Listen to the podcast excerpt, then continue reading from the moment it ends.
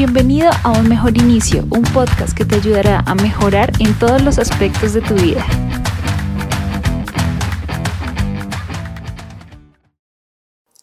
Hola a ti, te doy la bienvenida a Un Mejor Inicio. Mi nombre es Katherine y hoy tengo una invitada muy especial. Ella es Ángela Osma. Ángela Osma, ¿cómo estás? Muy bien, gracias Cata por tu invitación. Ay, bueno, con mucho gusto. Hoy vamos a grabar un programa. Eh, este programa va a ir enfocado hacia cómo volver a estar bien y vamos a escuchar la historia de Ángela. Entonces, Ángela, cuéntanos un poquito sobre ti. Bueno, como ya lo dijo Cata, mi nombre es Ángela Osma. Eh, actualmente yo soy una empresaria, soy propietaria de un negocio aquí en el Centro Comercial Hacienda Santa Bárbara que se llama Cositero. Desde el 2015 lo fundé y pues para mí es una alegría poder estar hoy con ustedes acá y poderles compartir un poquito acerca de mi experiencia, acerca de cómo cuidar nuestra salud mental. Bueno, muchas gracias a ti por, por aceptarnos la invitación los que están viendo el video podrán ver, este es el negocio, es un negocio muy bonito, eh, bastante llamativo. Para los que lo quieran visitar, están en Hacienda Santa Bárbara en Bogotá. Y pues bueno, Ángela, ¿cuándo empezaste a, ponerle la importancia o a tomarle importancia al tema de la salud mental? Cuando me enfermé de ansiedad. Ahí fue cuando yo tuve que entender que nosotros como seres humanos tenemos que ser muy equilibrados y que nosotros tenemos que aprender a escuchar lo que nos está diciendo nuestro cuerpo. Pero muchas veces nosotros por nuestras ocupaciones o el afán de diario de lo que estamos haciendo de trabajo se nos olvida que, que el cuerpo eh, está ahí para hablarnos y es muy sabio. Entonces, si no fuera así, no me hubiera dado cuenta de que yo estaba pasando por un, como un trastorno de ansiedad. Ok, y te lo, digamos que fue un trastorno diagnosticado, ¿cierto? Sí, diagnosticado. Eh, ¿Cómo me lo diagnosticaron? Em, yo me enfermé era al punto que no podía comer, duré 15 días sin poder comer, me sentía súper nerviosa, no me sentía tranquila, como que era una sensación de intranquilidad. A cada momento sentí que eh, se me iba la respiración, había momentos que eran tan fuertes que yo sentía que me estaba ahogando y yo decía, pero ¿qué es lo que me está pasando? Entonces lo que yo hice fue primeramente ir donde el médico pero el médico realmente como que en esa primera cita no le colocó mucha atención, lo único que hizo fue, tómate estas pastillas para dormir, pero no me dijo qué podía hacer, entonces yo que, pero y que quedé la misma. Entonces, eh, seguí con el tema de sentirme así súper mal, pues varios días ya sin comer, me bajé 10 kilos, quedé pesando en esa época más o menos 49 kilos, que todo el mundo me decía, ¿qué te está pasando? Empecé a tener otro síntoma que era no poder dormir, pasaba toda la noche en blanco sin poder conciliar el sueño y era piense y piense y piense, piense, hasta que gracias a una amiga me dijo, ¿por qué no vas a donde una psicóloga? porque puede ser algún tema de ansiedad. Entonces, pues fui donde Angélica Cabra, que es una psicóloga muy reconocida acá en Bogotá, y es profesora de la Conra de Psicología de último semestre, y ella pues me trató y empezamos a hablar y llegamos a la conclusión de que yo estaba pasando por un episodio de ansiedad, pero que yo no tenía idea qué era eso. Era? Claro, en su momento, ¿eso, ¿eso hace cuánto fue? Eso fue hace más o menos unos ocho años comenzó el proceso de esa situación. Claro, y es que, por ejemplo, todo lo que es el tema de la salud mental se ha ido pues normalizando, ¿sí? Entre comillas, porque realmente los trastornos existían desde hace mucho tiempo, ¿sí? El tema es que las personas no sabían pues que podían tener, que una enfermedad mental podía incapacitarlos, ¿sí? O podía eh, retenerlos en su vida y en sus actividades y realmente se le daba más importancia a la salud física que a la mental, ¿sí? Pues obviamente ya en este punto ya hay muchas personas que saben pues de los trastornos mentales, de la depresión, de la ansiedad, todo ese tipo de cosas, eh, pero antes tal vez era desconocido para uno y pues, pues claro, digamos que, ¿cómo, cómo empezó como esa enfermedad tuya?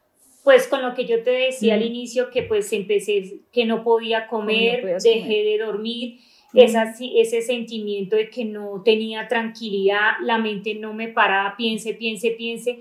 También eh, una de las características de la ansiedad es un, como un, es eso de temor hacia el futuro, me va a pasar esto, no, no voy a salir a la calle porque me pueden atracar, o sea, es que son muchas cosas que se reúnen, pero tiene que ver más que todo con el temor.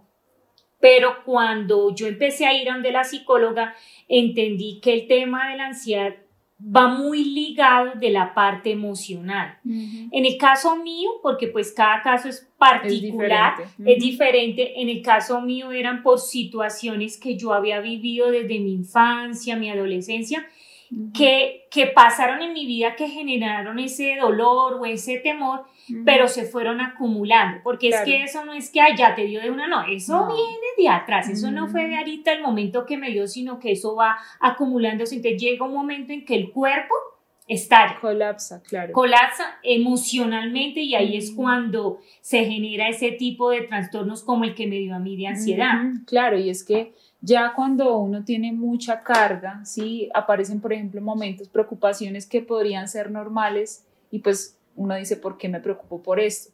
Pero si uno no gestiona lo que ya anteriormente viene y pues que uno se lo guarda, uno está acostumbrado a cargarse con todo y a, no decir nada, eso en algún momento sale por algún lado.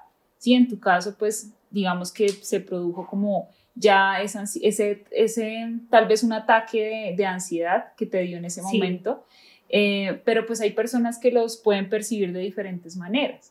Sí, el tema es que cómo llegar a darse cuenta que una persona o que uno tiene algún tipo de ansiedad antes de que colapse. Lo que me decía a mí la psicóloga es que me decía, es que eso no fue de este momento que te inició la ansiedad, la ansiedad venía desde, antes. Lo que pasa es que de pronto no se había manifestado de una manera más agresiva. Claro, Entonces, físicamente te sentías pues más o menos bien. Bien, sí, pero cuando ya me dio el episodio fuerte que yo te contaba, ahí sí ya me tocó dejar de trabajar porque hasta es más, no era capaz de levantarme de mi cama. O sea, fue tan fuerte que, que no pude trabajar durante tres meses, tomé la decisión de retirarme del trabajo porque yo dije, tengo que pensar en mí, en mi salud, porque si yo no estoy bien mentalmente y físicamente, pues no voy a poder dar rendimiento en mi trabajo. Entonces tomé la decisión de retirarme del trabajo durante esos tres meses para poderme enfocar en mí. Eh, ¿Cuál es la invitación de pronto que uno puede decir en este momento? Eh, o cuál es la experiencia que yo he podido ver o, como el mensaje es que no esperemos a enfermarnos para poder em, eh, mirar cómo está nuestra vida y que vivamos una vida equilibrada. Entonces, en el caso mío me tocó retirarme de trabajar los tres meses eh, preocuparme por mí, hacer ejercicio, hacer cosas que me nutrieran, como volver a mirar cómo está mi vida y poder saber en qué, en qué áreas tengo que mejorar para poderme sentir bien. Y eso fue algo que me mandó a hacer la psicóloga. Me dijo, es que no puedes eh, enfocarte en una sola área, sino todas las áreas son supremamente importantes para que tú puedas tener tranquilidad y una buena salud mental y física. Claro, es que todo es un conjunto. Sí, realmente uno tiene que equilibrar familia, trabajo, vida personal, vida social, sí, tener como ese, ese apoyo de otras personas. Y también algo importante, el tener el tiempo para uno. o sea, tener esos tiempos de soledad.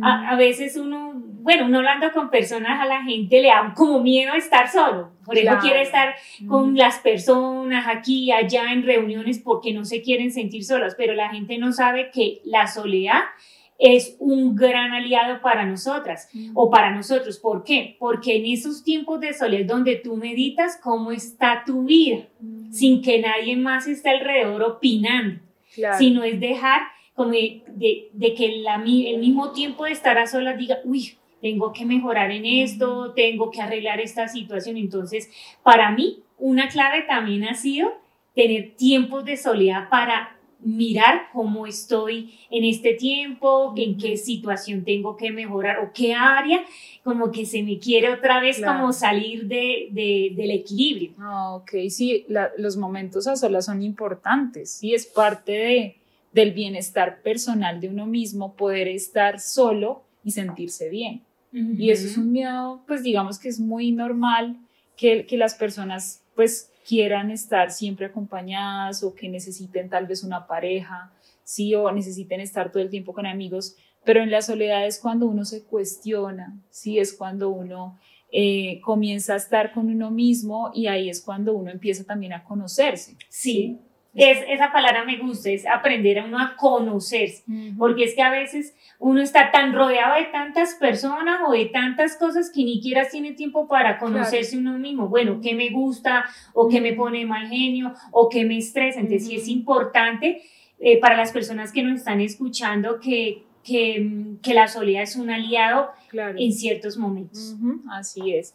Bueno, nosotros estamos en un negocio muy bonito, es un negocio, es un negocio realmente de arte. Sí. Entonces vamos a hablar también un poquito sobre eso, cómo puede influir el arte en una persona tal vez con un trastorno mental o con una situación difícil. Bueno, ahorita lo que tú me estabas contando de tu, de tu propia experiencia, que cuando tú entras acá a la tienda, eh, me decías que como que te desconectas y te pones y te concentras en, en, en, ver. las piezas que hay acá, entonces sí realmente el arte sanador, porque pues digamos al ver todos estos colores tan bonitos, tan coloridos, las figuras, pues como que uno desenfoca de pronto en ese momento la situación que esté pasando claro. y se de pronto se libera al ver estas cosas porque te distraes viendo el arte. Entonces yo sí soy consciente que el arte trae sanidad. Sí, claro. Bueno, ¿y cómo empezaste, por ejemplo, con Cositero? ¿Cuál era la idea? Bueno, ¿por qué comencé con Citero? Pues a raíz de lo que me dio del tema de la ansiedad, de ese tiempo que tuve para, para conocerme a mí misma, de reflexionar, me di cuenta que un área que yo había descuidado mucho era mi área personal de hacer mis cosas, de hacer mis sueños realidad. Entonces, yo fundé Cositero porque ese era un anhelo de mi corazón desde siempre, tener mi propio negocio, no depender solamente de, del esposo, sino que yo pudiera sentirme feliz conmigo misma de decir, logré esto, esto lo hice por mis propios medios, por mi propio esfuerzo. Entonces ha sido muy chévere porque esto me ha nutrido de saber que esa área, que es mi área personal o laboral, yo qué sé, puede llamársele así, lo logré. Entonces, eso hace que yo me sienta bien. Entonces, por eso creé Cositero, de que yo quería pues ser empresaria, quería hacer mi sueño realidad. Claro, y pues bueno, digamos que esto es arte.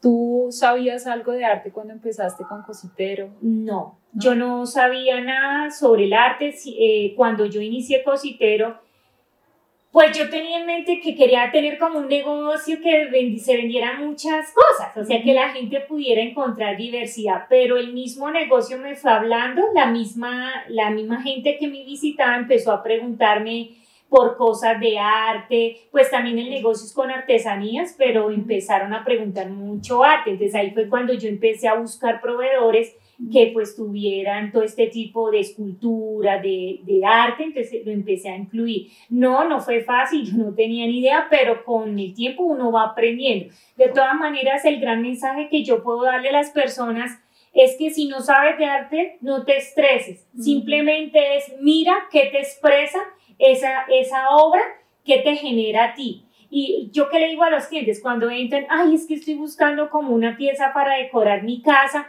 pero no sé, es que yo no sé de arte. Yo le digo, tranquilo, no se preocupe. Simplemente mire y compre el que a usted lo identifica, que lo hace sentir bien. Lo que yo te comentaba, que a mí en mi casa yo no tendría un toro, porque a mí me genera el toro violencia.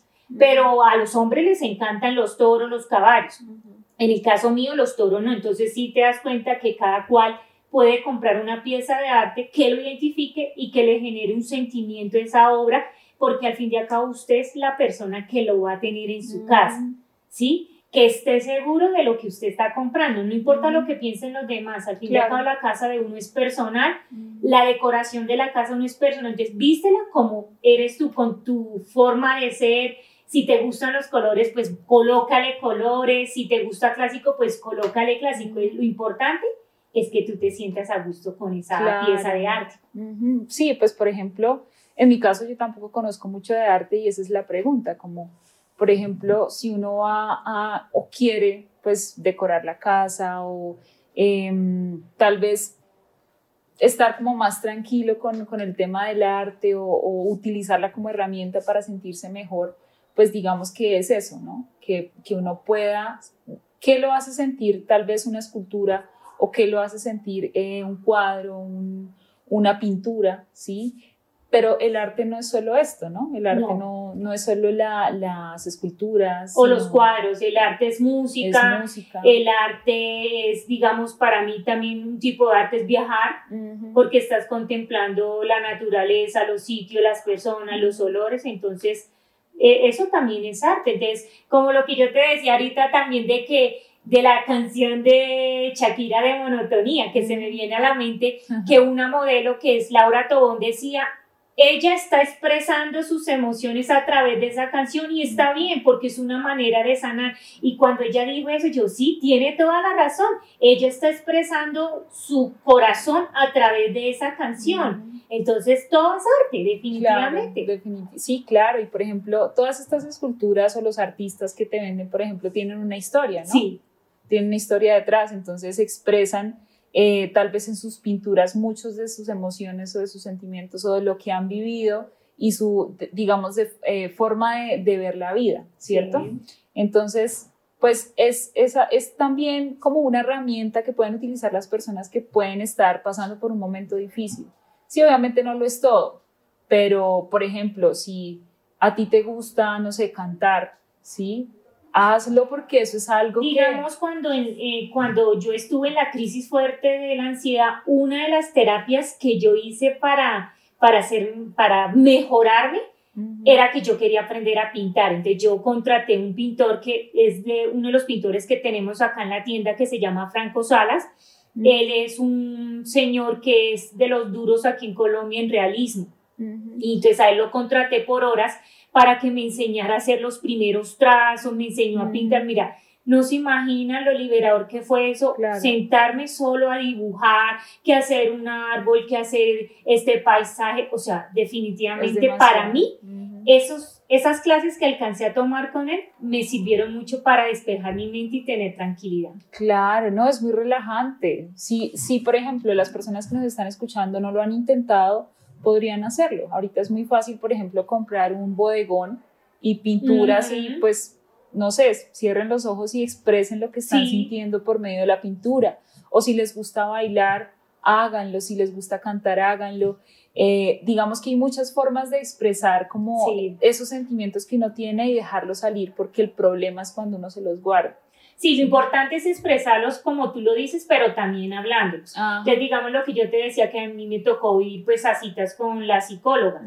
Fue muy chévere porque pude sacar todo, lo que estaba dentro, una persona que me estaba escuchando sin juzgarme, sin criticarme, sentí la libertad, lo hice y fue supremamente lindo porque es como si yo hubiera cargado una maleta durante tantos, años, de mi vida y poder decir, por fin me liberé de esta maleta, la solté.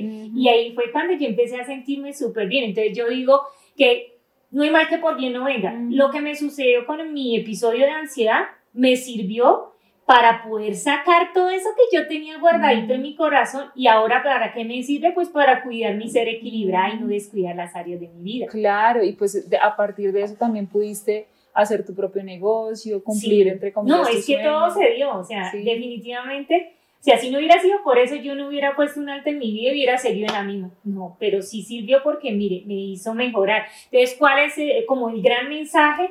Que yo tengo es que esto es pasajero. Si hoy estás pasando por un episodio de ansiedad o de depresión o de dolor, que sientes que, que te estás ahogando, que sientes que no vas a poder salir de allí, pues les tengo buenas noticias porque sí se puede, no es fácil, lo reconozco, pero si tú colocas de tu parte y buscas las herramientas, las ayudas, tú puedes vencerlo. Y al contrario, después te vas a dar cuenta que eso hizo que tú cambiaras eh, muchos aspectos de tu vida y pudieras crecer. O sea, sí se puede volver a estar bien. Sí, claro que sí. Exacto, porque hay muchas personas que yo sé que en este momento están pasando por situaciones difíciles, em, que definitivamente uno cuando está en una situación difícil no ve lo que está pues más adelante, la oportunidad, ¿cierto? Porque es que uno se enfrasca solamente en esa situación. Lo malo, exactamente. Entonces, sí se puede volver a estar bien. Para unas personas puede tomar menos tiempo, para otras puede tomar más tiempo, Sí. pero sí es posible. Y todo depende de lo que tú hagas con el tiempo, ¿sí? Con el tiempo, eh, con lo que tú hagas con ese momento que estás pasando. Por ejemplo, pedir ayuda es muy importante, ¿sí? Si no tienes los medios económicos o eh, tal vez un amigo, una persona cercana Sí. puede ayudarte, ¿sí? Pero es importante siempre sacarlo y no pensar que es que voy a cargar con mis problemas a otras personas o soy una carga o qué bobada por lo que estoy pasando, porque realmente uno mismo se encarga de minimizar lo que siente. O a veces también de pronto, ¿sabes qué pasa? Que las personas no expresan su situación que está pasando por, por el que dirán. Es que no quiero que sepan que estoy pasando por eso. ¿Y qué importa? Que. O sea, es que nadie aquí es perfecto. Es Acá perfecto, todos tenemos problemas, dificultades. Entonces- Así es, exactamente. Por ejemplo, en redes sociales el- la semana pasada, antepasada, se hizo mm, viral un, un tema de un chico que era influencer, o que es influencer, eh, un influencer muy famoso en Colombia, y él se alejó de las redes sociales un tiempo, la gente lo quería mucho porque hacía reír, eh, y él estuvo recluido en una, en una clínica psiquiátrica, Sí. ¿sí? Por un tema de depresión. Entonces, él luego salió pues a, a contar todo esto y pues es algo bueno, ¿saben? Porque realmente uno piensa que la vida en las redes sociales o que las personas que tienen vidas perfectas supuestamente eh, no tienen problemas y por qué deberían estar tristes. Y pues claro, uno puede ver que tal vez el chico tenía, le iba muy bien en redes sociales, que tenía dinero, que sí, tenía la familia bien, pero realmente qué está pasando por dentro de cada persona y es ese tema, que nadie es perfecto. Y pues obviamente hay que también, digamos, ser un poquito empáticos a la hora de, de ponerse en el lugar de la otra persona, de una persona que está pasando por un momento difícil, que no sabe cómo resolverlo, porque a veces uno no sabe qué hacer. Y entonces llega una persona y le dice a uno, es que mira, esto es lo que está pasando, y uno ya como que se llena de claridad, ah, ¿cómo no vi esto antes? ¿Sí? Lo mismo pasa cuando uno pide ayuda terapéutica para resolver este tipo de problemas. Uno tiene un montón de, de cosas en la cabeza, un enredo en la cabeza, y esa persona a la que tú le estás contando te está ayudando a desenredar. Lo que pasa es que yo pienso que las personas tienen que entender algo que pedir ayuda, digamos, en la parte psicológica, eh, no, no significa que si tú vas a un psicólogo estás loco. Así como tú vas al médico general para que revise tu cuerpo, pues tu mente también necesita ir al médico. Entonces la gente tiene que dejar de pensar que es que, ay, no, yo no voy donde un psicólogo porque es que eso es para loco. No, yo dije, para eso están los psicólogos y estudiaron, Claro. entonces hay que buscar las herramientas. Exactamente, sí, eso es algo muy importante. Entonces, Ángela, cuéntanos eh, ya como para finalizar, ¿qué consejo le darías a una persona que está pasando por, por tu situación o por una situación compleja con, con su salud mental? Bueno, lo primero que les puedo decir es que esto es por un tiempo corto. Esto no va a durarte toda la vida en que vayas a estar pasando por un trastorno de ansiedad o de depresión. Otro consejo importante es que tú entiendas que te está pasando algo y que busques ayuda, porque pues a veces las personas como que se encierran y no quieren también poner de su parte para buscar ayuda. Entonces, en el caso mío, salí a buscar ayuda. El primer paso es aceptarlo, como ahí. Aceptarlo de que algo me está pasando. Mm. Segundo, buscar la ayuda. Sí. Eh, también que puedo decirles Eh, que de todo se aprende, aún de las experiencias negativas en la vida de uno. Las cosas nunca llegan por llegar, Siem- siempre tienen como un mensaje que darle a uno las situaciones difíciles. En el caso mío me dejó el mensaje que tenía que aprender a ser equilibrada, que tenía que aprender a descansar, a no descuidar el resto de mis áreas. Eh, digamos, otro consejo que es clave para poder tener esa, esa salud mental y eso, hacer ejercicio. Clave, clave para todas las personas es que no nos descuidemos en la rutina de hacer ejercicio. Eso ha sido algo que me ha ayudado mucho.